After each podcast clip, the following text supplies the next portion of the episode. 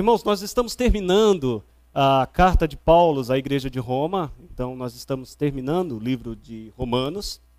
Hoje nós iremos falar do capítulo 16, pulando o capítulo 15, porque o pastor Ricardo ele pregou o capítulo 14, é, que Paulo diz que nós temos que ter paciência com aqueles que são mais fracos na fé, com aqueles que são ainda é, meninos, né? E o capítulo 15 ele continua dizendo exatamente o mesmo assunto. Ele continua dizendo que nós que somos maduros na fé temos que ter paciência com aqueles que não são. Por conta disso, nós passamos o capítulo 15 e fomos direto para o capítulo 16, encerrando a carta aos Romanos. Uh, nós iremos ler o capítulo 16, primeiramente do versículo 1 ao 16, e depois nós vamos dar um pequeno pulo e vamos ler do 21 ao 24. Amém? E assim nos diz a palavra do Senhor. Recomendo-vos a nossa irmã Febe, que está servindo a igreja de Sencreia, para que a recebais no Senhor como convém aos santos e a ajudeis em tudo que vos vier a precisar, porque tem sido protetora de muitos e de mim, inclusive. Saudai Priscila e Áquila, meus cooperadores em Cristo Jesus, os quais pela minha vida arriscaram a própria cabeça. E isto lhe, lhe agradeço, não somente eu, mas também todas as igrejas dos gentios. Saudai igualmente a igreja que se reúne na casa deles. Saudai meu querido Epeneto, primícias da Ásia para Cristo. Saudai Maria, que muito trabalhou por vós. Saudai Andrônico e Júnias, meus parentes e companheiros de prisão, os quais são notáveis entre os apóstolos e estavam em Cristo antes de mim. Saudai Ampliato, meu dileto amigo no Senhor. Saudai Urbano, que é nosso cooperador em Cristo, e também meu amado Estaques. Saudai Apeles, aprovado em Cristo. Saudai os da casa de Aristóbulo. Saudai meu parente Herodião. Saudai os da casa de Narciso, que estão no Senhor. Saudai Trifena e Trifosa, as quais trabalharam no Senhor. Saudai a estimada Persides, que também muito trabalhou no Senhor. Saudai Rufo, eleito no Senhor, e igualmente a sua mãe, que também tem sido mãe para mim. Saudai Anisícrito, Flegonte, Hermes, Pátrobas, Hermas e os irmãos que se reúnem com eles. Saudai Filólogo, Júlia, graças a Deus um nome conhecido, é, Nereu e sua irmã. Olimpas e todos os santos que se reúnem com ele. Saudai uns aos outros com ósculo santo. Toda a igreja de Cristo vos saúda. Agora no versículo 21. Sauda-vos também Timóteo, meu cooperador, e Lúcio, Jason e Socipatro, meus parentes. Eu, Tércio, que escrevi esta epístola, vos saúdo no Senhor. Saudai-vos, Gaio, meu hospedeiro, e de toda a igreja. Saudai-vos, Erasto, tesoureiro da cidade, e o irmão Quarto. A graça do nosso Senhor Jesus Cristo seja com todos vós. Amém. É uma lista bem grande. Nós chegamos ao fim da carta aos Romanos. E Paulo, né, se nós pudéssemos compactar o livro de Romanos, a carta de Romanos, em duas grandes sínteses, nós teríamos do capítulo 1 ao capítulo 11 a teologia da carta, nós teríamos a doutrina que Paulo está ensinando, tudo aquilo que Paulo vem mostrando através dos atos do Espírito Santo, aquilo que Jesus fez, porque Jesus é o Senhor, ele vem explicando do capítulo 1 até o capítulo 11 no capítulo 12 até o 16 é a prática daquilo que ele ensinou. É como se Paulo virasse para os romanos e falasse: Olha, tudo aquilo que eu ensinei a vocês, agora vocês põem em prática. E se nós pudéssemos pegar do capítulo 12 ao capítulo 16, que foram as pregações que nós colocamos aos irmãos, desde o capítulo 12 e agora o capítulo 16, e pudéssemos sintetizar todas essas pregações, uma palavra teria grande destaque a palavra relacionamento. Ou seja, né, como viver e interagir, como se comportar mediante as pessoas, principalmente é isso que Paulo faz no capítulo 12. Depois ele fala de como você deve agir com você mesmo. Depois o seu comportamento mediante ao governo, aquilo que nós é, colocamos no capítulo 13, diante das autoridades. E principalmente de como você deveria e deve se comportar com Deus. Nos capítulos 14 e 15, então, Paulo fala de nosso relacionamento com os mais fracos. E agora, no capítulo 16, Paulo apresenta em sua conclusão a mais longa lista de saudações feitas por ele em uma carta. Em todas as cartas, você pode pegar todas as cartas que Paulo escreveu, você não vai encontrar uma lista tão longa de saudações. São 27 nomes que Paulo cita na carta.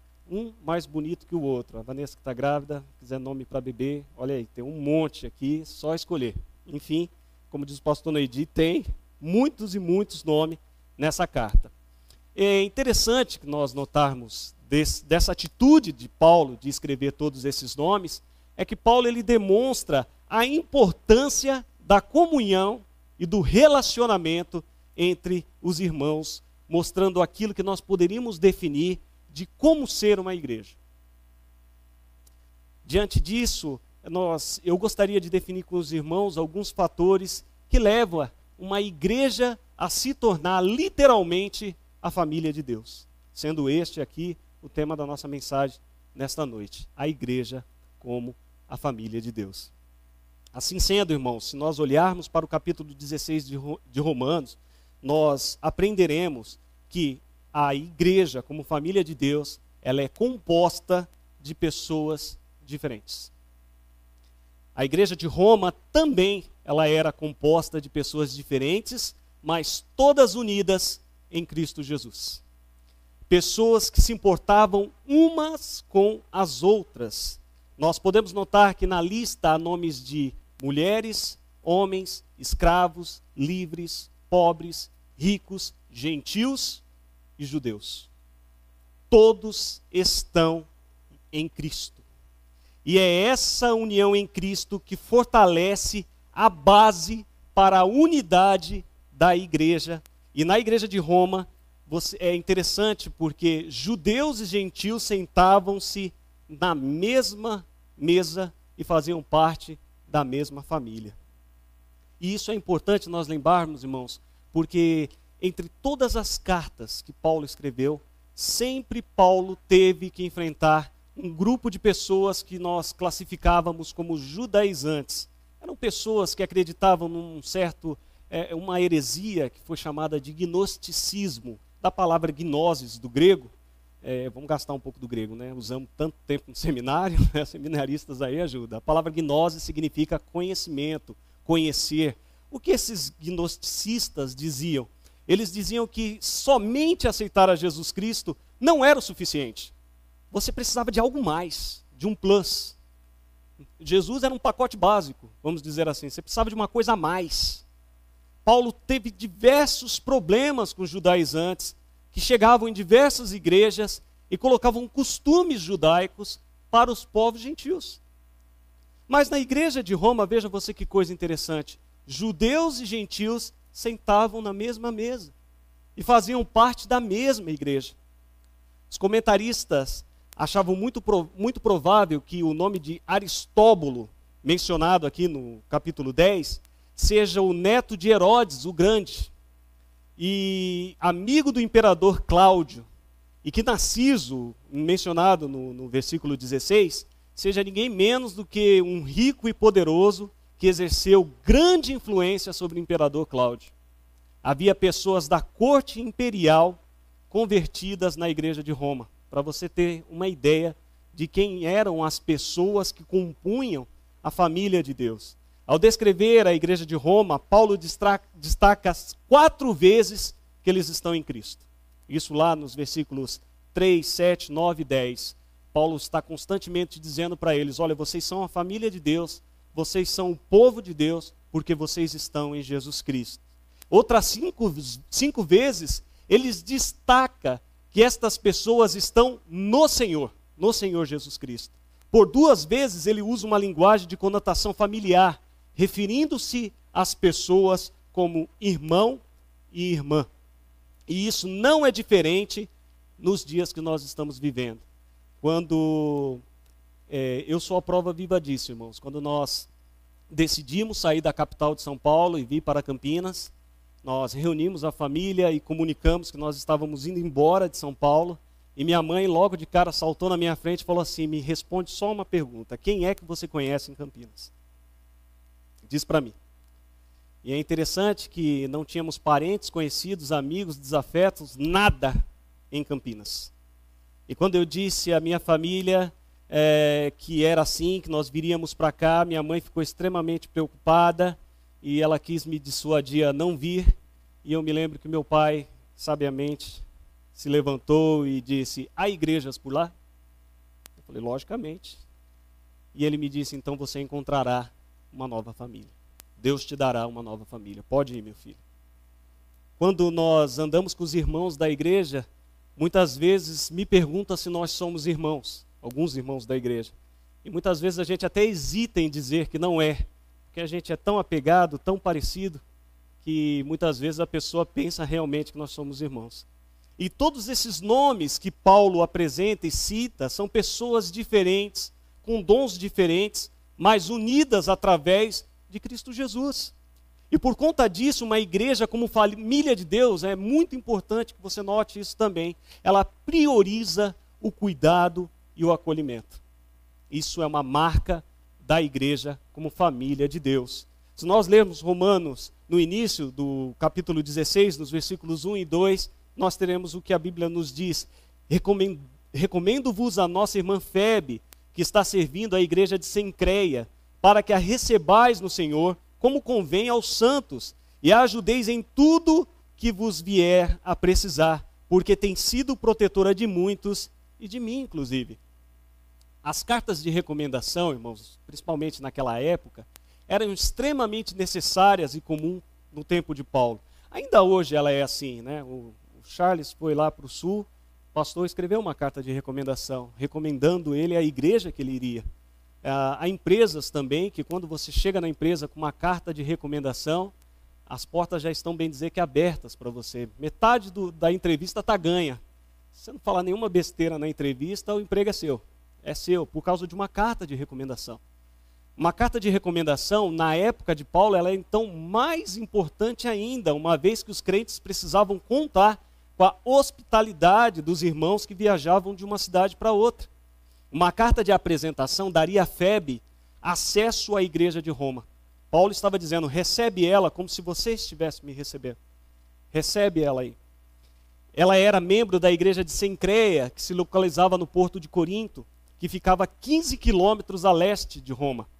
O nome Febe significa brilhante, cintilante, radiante, fazendo menção a dois deuses gregos, ou a Apolo, deus do sol, ou Artemis, deusa da lua. Isso indica que Febe não era judia, ela era gentil. Febe era protetora de muitos, inclusive do apóstolo Paulo. E aqui é interessante porque quando Paulo escreve essa carta, ele usa um grego que tem uma tradução, é, o português ele tenta trazer uma melhor tradução para uma melhor compreensão. Mas quando Paulo cita que Febe era sua protetora e de muitos, ele usa uma palavra chamada prostatis, que vai muito além de protetora. Significa ajudadora, patrônona, benfeitora, patrocinadora e uma pessoa que cerca e que cuida a outra. Tudo isso em uma palavra só. Ou seja, prostatis designava um representante legal e protetor, principalmente de estrangeiros, já que estes não tinham qualquer tipo de garantia jurídica. Isso demonstra também que Febe era uma mulher de posses, que usava sua riqueza para apoiar a igreja e também apoiar o apóstolo. Febe usou seus recursos não apenas para benefício próprio, mas para sustentar e socorrer a muitos irmãos. Irmãos, nesses dias de grande necessidade que estamos vivendo, se Deus não nos levantar, não tivermos o apoio de Febes, ficaria extremamente complicado a vida da igreja. E é por isso que Deus levanta pessoas, eu e você, para que sua igreja faça a sua obra. Pessoas que se importam mesmo, que se, mesmo que isso implique em investir na vida de outra pessoa para a glória do reino de Deus. Em tempos tão delicados de economia frágil, né, em que tudo é incerto, nós ainda continuamos sendo abençoados como povo de Deus para que sua casa tenha refúgio e esperança para aqueles que estão desesperados. Paulo recomenda a Febe para a igreja e aconselha que a igreja também a receba bem. É uma ação mútua. E aqui eu aprendo que na família de Deus, acolhimento é algo fundamental. Não apenas das pessoas que têm posse, mas de todos que se achegam na igreja para fazer parte da família de Deus. E aqui, novamente, quando eu conheci a Shalom, já falei isso de manhã, a primeira família que me recebeu foi o Neto e a Vanessa. Eles nem me conheciam, abriram o apartamento e me pediram para ir lá comer uma pizza. Não tinha mal chegado na igreja, já estava criando louça na casa dos outros, né? Olha só, crente é uma benção. E dali a gente parecia que a gente era amigo há muito tempo, né? Um papo bom, uma conversa boa, e quando eu vi eu fui laçado. Eu já estava no meio do povo de Deus. Não passou muito tempo, eu conheci um outro casal que mexeu demais com a minha família. E se você não sabe quem é essa pessoa, é fácil. É só você ligar para essa pessoa e ela não vai dizer alô. A primeira coisa que ela vai te dizer é: Te amamos em Jesus. Exatamente, Dona Cleide. Dona Cleide e o senhor Adiel. É interessante que essa semana eu liguei para ela e ela não disse te amamos em Jesus costumeiramente. Fiquei preocupado. Falei, o que, que aconteceu? Ela falou, não, é que eu estou sendo perturbada por algumas ligações de call center, então não... Mas desliga e liga de novo que eu vou falar. tá bom. Desliguei, liguei, ela com todo aquele amor que ela tem, ela falou, te amamos em Jesus. Falei, agora tá bom. Irmão, se você estiver triste, chateado, liga para dona Cleide. Liga para o seu Adiel. Você vai ouvir um Te Amamos em Jesus de uma forma tão especial. E eu me lembro que quando nós viemos para a igreja, ela nos viu e falou assim: Pode deixar, eu vou arranjar um lugar para você. E ela foi correndo na minha frente, eu fiquei preocupado. Falei, uma senhora, correndo, se essa mulher me cai, sangue de Jesus. É, vai lá, Márcia, ajuda. Não deu nem tempo, ela já resolveu, nos colocou na frente dois lugares e e logo mais a gente recebeu uma carta da dona Cleide. Você já recebeu uma cartinha da dona Cleide no seu aniversário? Eu nem sabia que existia correio mais. Foi nosso aniversário de casamento e aqui eu quero fazer um adendo. Aproveitar a oportunidade. Deus me deu uma mulher incrível, 22 anos de casado, e recebemos uma cartinha. E quem me lembrou da data foi a dona Cleide. Fala baixo, Silvano. Medeiros já falou isso porque ele sabe que ele também já passou por isso, né? Fica esperando, falando, dona Cleide, pelo amor de Jesus Cristo, manda essa carta, senão eu esqueço do aniversário. E nós recebemos uma cartinha lá, ó, parabéns, e ela escreve à mão. Veja você o que é o acolhimento na casa de Deus. Como é importante para a família de Deus ações simples, extremamente simples de acolhimento. Febe era assim. Ela era uma pessoa assim. Nos versículos 3 e 4, Paulo lembra de Priscila e Áquila. E aqui, meus irmãos, nós temos que falar desse casal. Ele diz assim: Saudai Priscila e Áquila, meus cooperadores em Cristo, os quais pela minha vida arriscaram sua própria cabeça. E isso lhes agradeço, não somente eu, mas toda a igreja dos gentios. Priscila e Áquila eram um casal, literalmente, de missionários extraordinários. Eles haviam saído de Roma quando o imperador Cláudio fez o edito dele que expulsou os judeus de Roma. Priscila e Áquila foi junto. Eles saíram de Roma. E saindo de Roma, eles foram habitar em Corinto. E depois de Corinto, eles passaram por Éfeso, onde eles discipularam Apolo. Lembra daquela controvérsia que algumas pessoas diziam: Eu sou de Apolo, eu sou de Paulo. É esse Apolo. Priscila e Áquila discipularam esse Apolo. Um homem muito eloquente, que conhecia muito bem as Escrituras. E então, depois que o imperador Cláudio morre, eles voltam a Roma. E o que é mais interessante sobre Priscila e Áquila é por onde eles passaram. Priscila e Áquila abria a sua casa para que ali fosse um ponto de pregação da palavra de Deus. Irmãos, isso é fantástico. Não importa se eles ficariam um mês ou dez anos, Priscila e Áquila abriam a porta da casa para que a palavra de Deus fosse proclamada.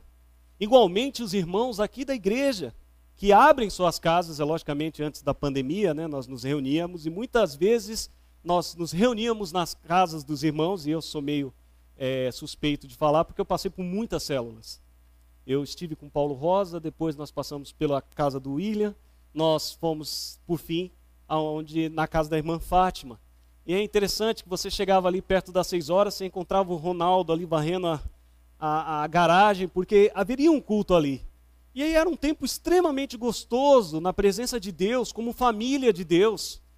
Havia muitas vezes eu falava para o pessoal, eu estou indo embora. Depois a dona da casa expulsa o resto de vocês daí, mas eu estou indo embora. Porque era um momento muito gostoso, um momento de conversa, um momento em que as pessoas abriam seus corações. E ali a palavra de Deus era falada. Priscila e Áquila fazia exatamente isso.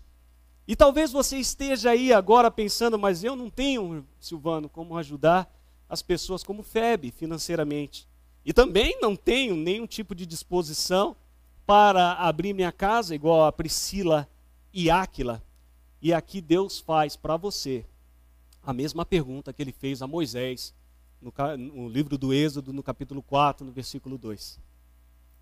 Deus vira para Moisés e diz: O que você tem nas suas mãos. Irmãos, Moisés tinha um bordão. Era algo sem valor nenhum para Moisés. Mas foi o sinal da glória de Deus para os egípcios e para os judeus. Muitas vezes nós pensamos que aquilo que está nas nossas mãos não tem valor. E muitas vezes há um irmão na igreja precisando justamente disso aí que está na sua mão. Ah, mas eu só sei fazer esse pequeno bordado. Então é esse pequeno bordado, meu amado irmão. É interessante nós falarmos de campanha do agasalho. Muitas vezes a pessoa ela tem uma luva, mas você não deve pensar é apenas uma luva. Você deveria pensar é menos é uma mão a menos passando frio. Eu só tenho um par de meia, mas é um par de pés a menos congelado. Nós precisamos entender que Deus nos tem dado vida, saúde, alegrias, recursos, mesmo que esses recursos sejam a botija da viúva. Mesmo assim, devemos olhar para Deus e dizer: Senhor, eis-me aqui. É o que eu tenho, Deus. E é isso que eu vou fazer. Se não com recursos, com as minhas mãos, eu vou trabalhar. E isso, irmãos, é, é extremamente lindo. Irmãos que, aqui eu tenho que puxar mesmo e falar, irmãos que não sabem pintar, mas que se dispõem a vir ajudar. Isso é maravilhoso. São pessoas que dispõem muitas das vezes de seu talento ou da sua disposição para ajudar. E também tem os irmãos, e esse aqui eu queria que você prestasse muita atenção. Existem aqueles irmãos que se dispõem a orar. Irmãos, corriqueiramente você recebe no teu WhatsApp uma mensagem que você já sabe ou já deve ter decorado. Ela começa assim, ó: Aqueles que vocês amam precisam Quase deu um coro aqui. Precisam das suas orações. E deixa eu falar uma coisa para você, mas tem que orar de verdade. Você não pode responder a esse chamado apenas com um emoji. Você tem que realmente orar de verdade. Não é só falar. E tenha certeza, irmãos, tenha certeza que suas orações têm sustentado a muitas pessoas, inclusive a minha vida. Como é gostoso quando nós escutamos dos irmãos: olha, eu estou orando por você. Eu estou orando por você. Isso é maravilhoso quando você se sente acolhido, você se sente cuidado por uma família que está ao seu redor. Quando nós recebemos um pedido de oração, mas, ah, mas eu estou no trabalho, eu estou, meu amado, em cinco minutinhos, no seu pensamento mesmo, Senhor, visita um irmão que eu amo. Nós precisamos orar, mas orar de verdade. E é por isso, irmão, que isso nos torna uma família dada, dada por Deus. Mesmo nós sendo diferentes, somos um povo que Deus reuniu. Diversos lugares, somos de diversos lugares. Se sentarmos para contar cada um a sua história, são diversas histórias diferentes. Nós nos preocupamos uns com os outros. Como se fosse verdadeiramente membros de uma família. E isso é muito mais do que nós pensamos. Deus te deu uma família. E muitas vezes a igreja é a única família que nós podemos recorrer. E é por isso mesmo, irmãos, porque eu estou indo para o terceiro ponto, e daqui eu já discorro para o final. Mas eu queria te dizer uma coisa extremamente importante, muito importante. Você faz parte da família de Deus. Todos os nomes presentes neste último capítulo da carta de Romanos mostra que Paulo podia contar com diversas pessoas. Em contrapartida, ele reconhecia o valor que essas pessoas tinham. Isso é maravilhoso. Essas pessoas não eram parentes e, mesmo assim, se empenhavam em promover a comunidade de Roma para que a obra de Deus fosse feita. Paulo reconhecia, irmãos, que sem a ajuda dessas pessoas, desses 27 nomes e muitos outros que ele não falou, a obra de Deus seria extremamente prejudicada. Não que Deus não tenha poder para fazer a obra, mas Deus te colocou numa igreja justamente para fazer parte da obra. Isso porque Deus levanta pessoas para que sua obra seja feita. Paulo reconhece que Febe o protegeu, que a mãe de Rufo agiu como uma mãe para ele. Irmão, se eu for contar o nome de todas as irmãs aqui da Shalom que eu tenho por mãe, minha mãe teria um ciúme gigantesco. São muitas irmãs que eu tenho por mãe. Paulo reconhece que Priscila e Áquila colocaram a vida em risco por ele e por muitos. E aqui eu aprendo, irmão, que uma igreja se faz com irmãos e irmãs que se unem. E aqui eu gostaria, de igual a Paulo, Paulo reconhecer, meu irmão, se você está assistindo este culto em sua casa, você não está vendo, mas há irmãos na equipe de som que estão aqui desde as quatro da manhã, oh, da tarde, não da manhã desde as quatro da tarde, ali mexendo, arrumando, sobe, desce.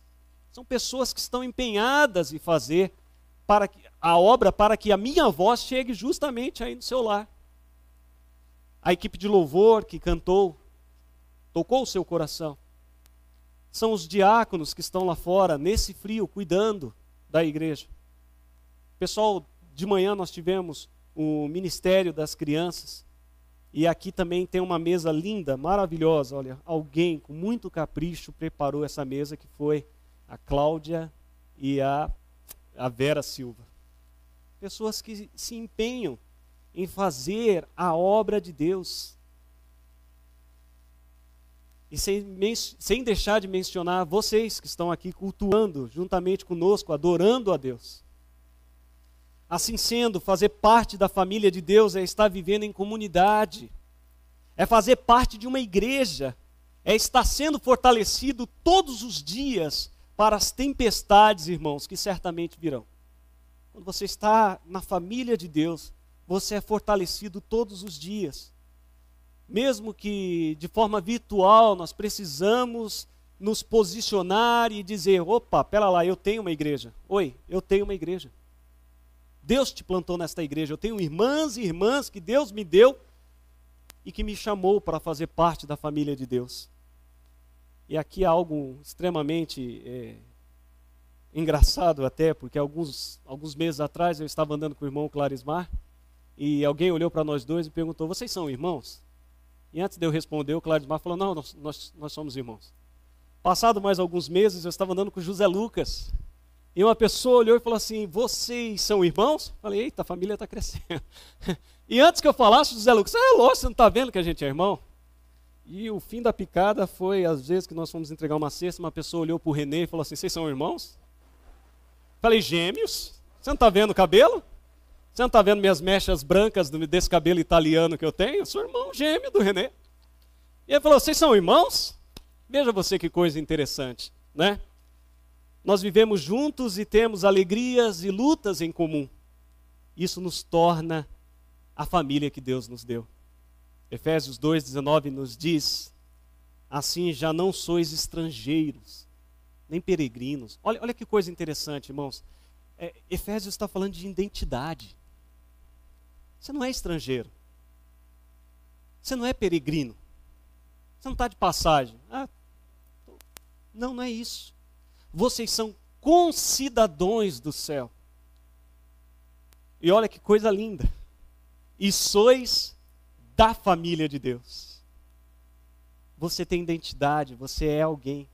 Sim, eu e você somos a família de Deus e isso nos é garantido pelo sacrifício que Jesus Cristo fez na cruz. É interessante que o Evangelho de João, no capítulo 1, nos versículos 12, ele diz: Mas a todo, todos quanto recebeu, receberam, deu-lhes o poder de serem feitos filho de Deus. Você é filho de Deus, aos que creem em seu nome.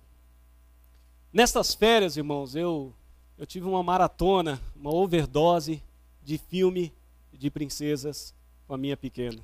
Foi, só não tinha trança para ela fazer, o resto a gente assistiu tudo que podia. E o grande interesse nesses filmes de princesa é que o enredo do filme ele se passa com a história de que a princesa muitas vezes ela não sabe que ela é filha de um rei. Uma coisa assim, mas não está muito manjado esse enredo. E ela, não, não, não, assiste aí, pai, assiste que é bom.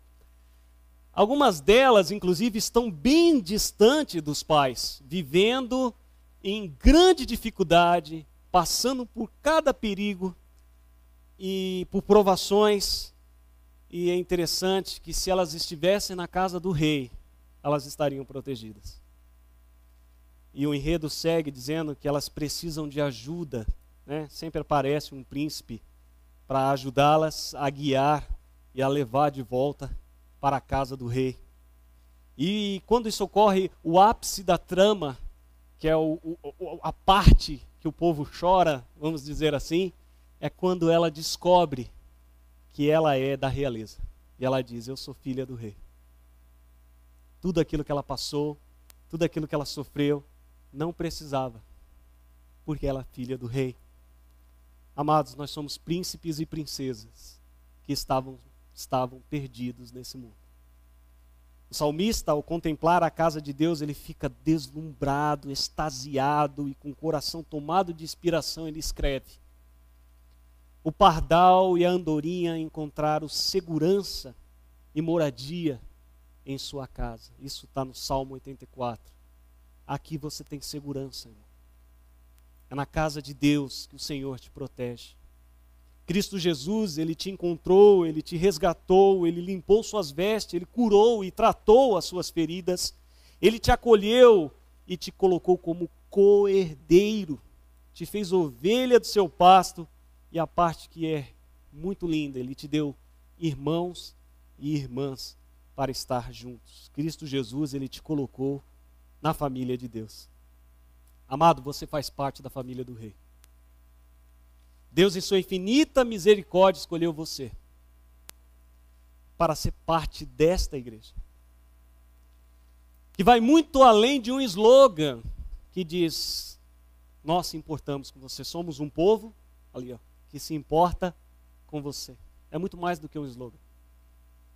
Deus te deu uma família. Para finalizar, eu lembro das macarronadas de domingo, minha família gigante tinha, nós tínhamos uma grande mesa. E o que é interessante é que sempre tinha um lugarzinho guardado para mim na mesa da minha família. Se tem uma coisa que diz que você faz parte da família, que você é parte da família, é justamente a hora em que você pode se alimentar. E hoje aqui, irmãos, olha que coisa linda, há uma mesa posta. Há um banquete preparado e o mais interessante, há um lugar reservado com seu nome você faz parte da família de Deus. E se você ainda não faz parte da família de Deus, o que é que você está esperando? Gálatas 3,26 nos afirma que, pois todos vós sois filhos de Deus mediante a fé em Cristo Jesus. Jesus já te encontrou, suas mãos estão estendidas para você, e aqui fica um convite àqueles que ainda não encontrar o caminho de volta para a casa do Rei. Venha fazer parte da família de Deus que há em Jesus Cristo. Você não precisa passar as noites sozinhas. Você faz parte da família de Deus, meu. Quando você faz parte da família de Deus, o sofrimento ele é opcional. Sofrer sozinho é opcional. Há irmãos e irmãs que se importam com você. Não fique de fora daquilo que Deus te deu. Ontem eu estive em um velório de uma situação bem atípica. Você não pode sequer dizer adeus a um ente querido. É a distância. E eu estava ao lado da irmã que estava ali no velório, representando a igreja, enquanto o caixão era lacrado, era emparedado, porque ele não foi sepultado, foi emparedado. Ela olhou para mim e falou assim: Como é bom fazer parte da família de Deus, porque eu encontro conforto nas orações que a igreja faz por mim. Não sofra sozinho. Nosso Deus te elegeu, te chamou a um lugar à mesa. Venha fazer parte da família de Deus. Que o Espírito Santo de Deus possa falar ao seu coração nessa semana. Oremos, meus irmãos. Pai, nós te agradecemos, ó Pai, porque mesmo antes do teu filho Jesus, Pai, ter morrido na cruz, o Senhor já tinha preparado o sacrifício desde a fundação do mundo. Eu era inimigo da cruz antes de conhecer a Cristo, e mesmo assim o Senhor já conhecia os meus dias, antes mesmo de eu nascer, o Senhor já sabia o meu nome. A tua palavra diz que o Senhor me viu ainda em substância informe, nem forma eu tinha, e o Senhor já me chamou para fazer parte da família de Deus. Pai, é bem verdade que muitas vezes nós perdemos o interesse pela família de Deus, nós perdemos, ó Pai, a paixão de estar fazendo parte da igreja. Às vezes se torna apenas um ritual, alguma coisa corriqueira, alguma coisa que eu tenho que fazer aos domingos. Que o Senhor possa acender a chama no meu coração pela minha igreja, pelos meus irmãos. Que eu possa, Pai, como família, orar, clamar e buscar a tua face, não apenas por mim, mas por cada irmão, Pai. Quer sejam os meus irmãos que estão congregando aqui, quer sejam os nossos irmãos que estão online. Que o Teu Espírito Santo nos dê uma semana, Pai, abençoada. E que todos nós possamos fazer parte dessa mesa farta, Pai. E louvar o Teu nome. É o que nós te pedimos no nome santo de Jesus. Amém. Pastor Neidinho.